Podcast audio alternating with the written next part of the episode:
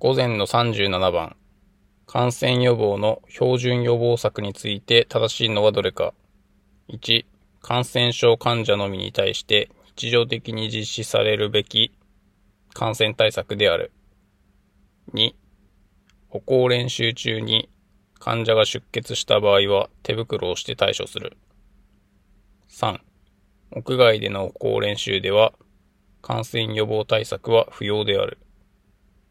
4、血圧測定を行う前の手指衛生は不要である。5、マスクは N95 を使用する。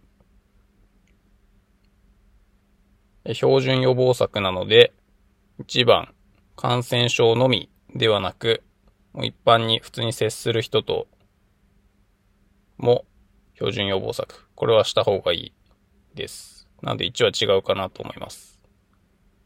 2番、え出血した場合、汗以外は感染するリスクがある体液ですので、手袋をして対処した方がいいと思います。で、3番。